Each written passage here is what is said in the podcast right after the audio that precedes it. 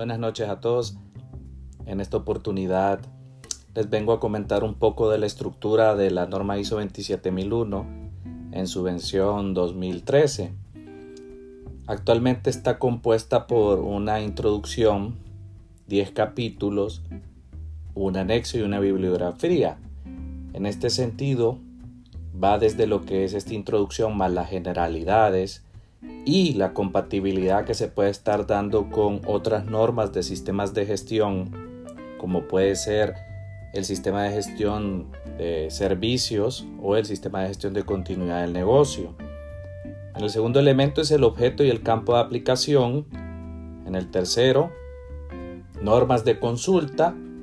No podemos dejar a un lado lo que es los términos y definiciones y desde lo que es el quinto, que es el contexto de la organización, se comienza a determinar cuál es la comprensión de la organización y su respectivo contexto, comprender cuáles son las necesidades y expectativas de las partes interesadas que se puedan estar dando en el proceso de implementación del esquema de seguridad de la información, determinación del alcance del SGSI, y propiamente las recomendaciones para la implementación del SGSI. Luego tenemos el numeral 6, capítulo 6, que es en relación al liderazgo, ¿verdad? Ese compromiso que debe tener el liderazgo desde lo que es una junta directiva, gerencia general, el staff de gerentes, hasta el responsable de la implementación del SGSI, que usualmente suele ser un gerente de seguridad informática, un oficial de seguridad informática, y se comienza a definir elementos de la política de seguridad de la información, cuáles van a venir a ser los roles y responsabilidades y los diferentes niveles de autoridades de la organización. En el numeral 7 estamos hablando lo que es la planificación. Ahí iniciamos a verificar diferentes tipos de acciones para tratar los riesgos y oportunidades. De igual forma, se debe de considerar cuál va a ser el marco de gestión de riesgos a utilizar, ya sea ISO 27005 o ISO 31000 particularmente.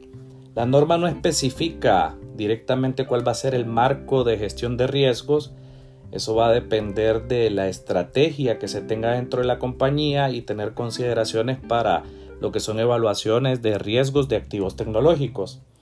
Dentro de la planificación también debemos de considerar lo que son los objetivos de seguridad de la información y la respectiva planificación para su respectiva consecución dentro de la empresa.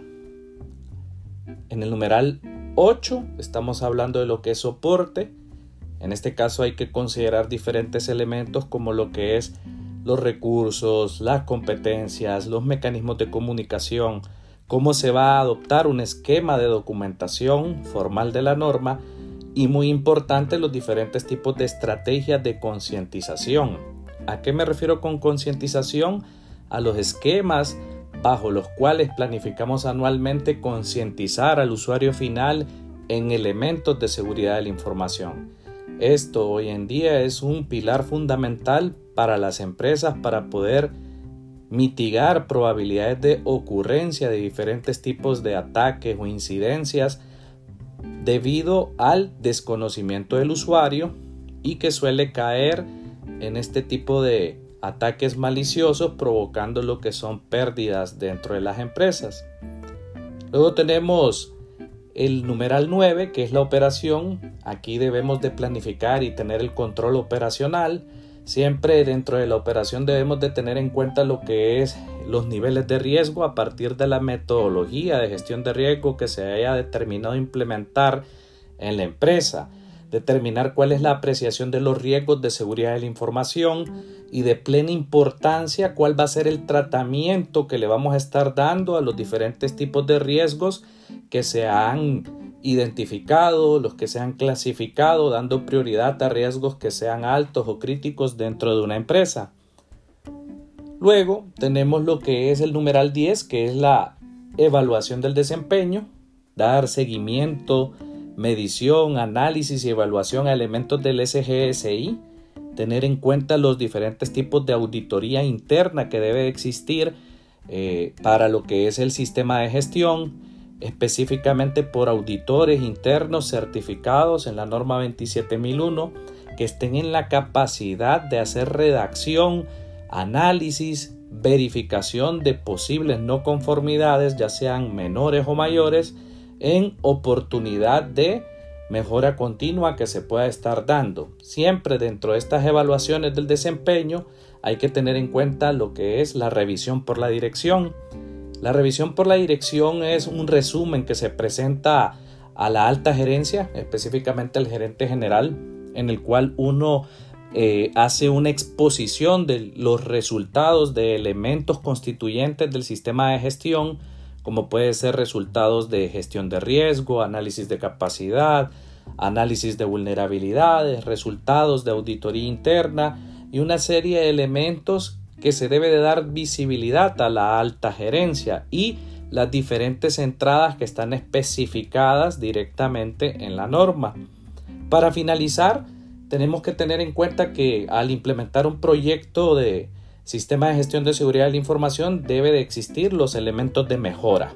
Estos elementos se van a dar de acuerdo a elementos de acciones correctivas, oportunidades de mejora, como en cualquier empresa. Cuando se está adoptando un proceso de madurez, se van adoptando estos elementos de mejora para el fortalecimiento de la estrategia de seguridad de la información. Adicionalmente se va a tener lo que es el anexo A. Este anexo contiene 114 objetivos de control y se hace referencia a 14 secciones. ¿Qué quiere decir esto? Estas secciones se denominan dominios de seguridad. Los 114 controles se van a, a dividir entre estas secciones para poder adoptar estas prácticas de seguridad y a su vez poderlas evaluar de forma efectiva.